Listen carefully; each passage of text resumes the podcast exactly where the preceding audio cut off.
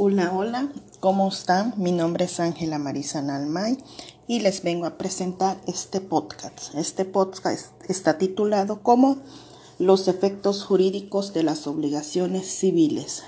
¿A qué se refiere esta parte de los efectos jurídicos? Bueno, más que nada se refiere cuando ciertas personas adquieren alguna deuda, en este caso adquieren alguna obligación. Cuando nosotros adquirimos algún tipo de obligación, pues nuestro deber es pagar de cierta forma. En este caso, al momento en que nosotros pagamos, se da por extinguida esta obligación.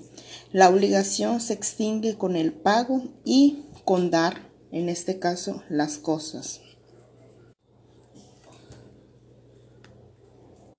Las obligaciones pueden ser positivas o negativas, pero ¿cuál es el fundamento legal para el pago como cumplimiento de las obligaciones? Los encontramos en el artículo 2062 al 2096 de nuestro Código Civil Federal, que nos dice nuestro artículo 2060. Pago o cumplimiento es la entrega de la cosa o la cantidad de vida o la prestación del servicio que se hubiera comprometido. A eso se refiere esta parte de la del pago del cumplimiento de la obligación. Hola, ¿cómo están? Mi nombre es Ángela Marisa. También tenemos que abarcar otro punto muy importante. Ya sabemos que nosotros cuando adquirimos algún tipo de obligación, pues nuestra obligación, pues como lo menciona, ¿no? Es cumplir y pagar. Pero ¿qué pasa cuando no se cumplen de cierta forma estas obligaciones, pues por lógica hay consecuencias. En este caso, ¿cuál sería nuestro fundamento legal del incumplimiento de estas obligaciones y cuáles son sus consecuencias? En este caso, todo lo vamos a encontrar dentro de nuestro Código, Código Civil Federal en los artículos 2104 al 2118. ¿Qué nos dice este artículo? Que si estuviera obligado a prestar un hecho o dejare, o dejare de prestarlo o no lo prestare conforme a lo convencido, será responsable de los daños y perjuicios en los siguientes términos. Si la obligación fuera a plazo, comenzará la responsabilidad desde el vencimiento de este plazo.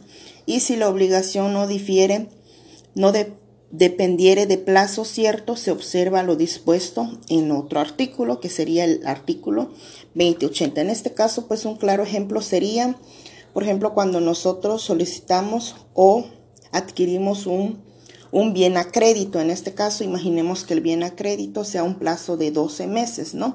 En este caso, a mí me otorgan un, un, un bien a plazos en 12 meses. En este caso, yo tengo la obligación de pagar mensualmente ciertas letras o un monto estipulado de estarlo pagando, ¿no? Imaginemos que el monto máximo a pagar sea de, de mil pesos, ¿no? Por lo cual se entiende que yo mensualmente tengo que pagar mil pesos, pero con una fecha de vencimientos. Imaginemos que sea antes del 5 del 5 de cada mes. En este caso yo tengo la obligación de pagar los días 5 antes de que se vence ese plazo. En este caso, si yo no pago antes del 5 o pago después del 5 por lógica, pues yo ya estoy cayendo en un incumplimiento.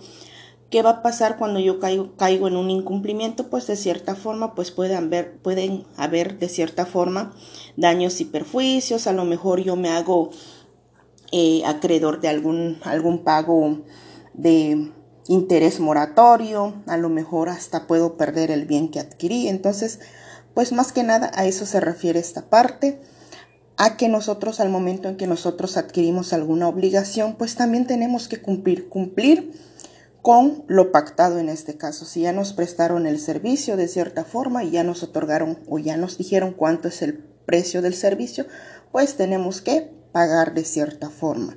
¿Qué pasa cuando no se cumplen estas obligaciones? Pues de, cierta forma es cuando caemos en el incumplimiento y podemos perder, pues de cierta forma podemos eh, perder hasta nuestro patrimonio de cierta forma. Entonces, pues hay que ser conscientes de cierta forma y cumplir cuando nosotros adquirimos alguna obligación, tal y como nos los menciona el Código Civil Federal.